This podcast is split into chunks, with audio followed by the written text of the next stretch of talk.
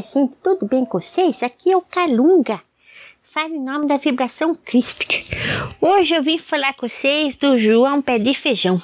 Minha gente, o que, que a gente tira dessa história? É tanta coisa, minha gente. Primeiro, acreditar.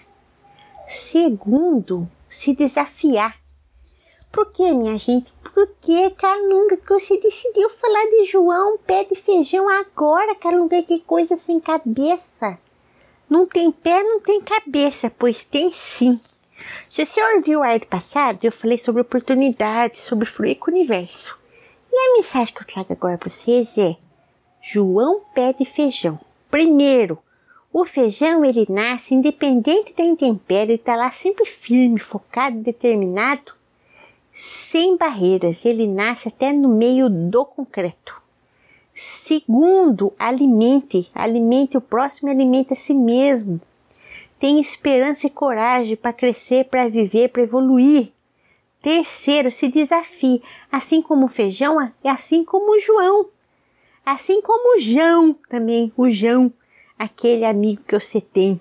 Minha gente, João de Feijão que subiu lá para conhecer.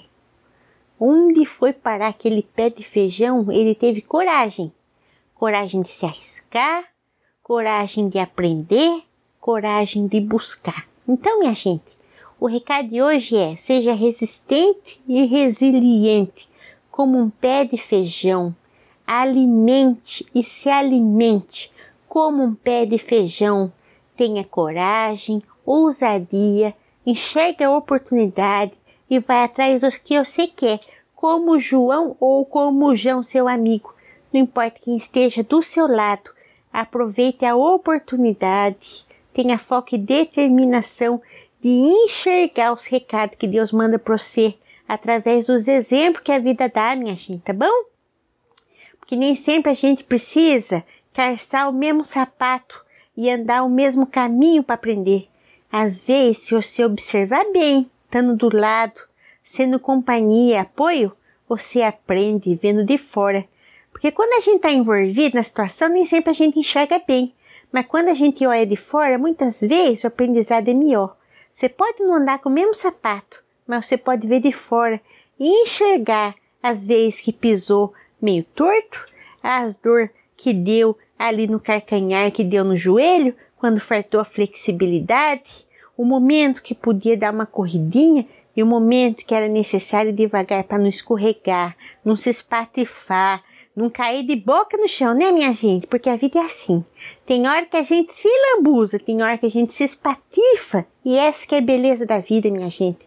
É enxergar, enxergar o fluxo do universo.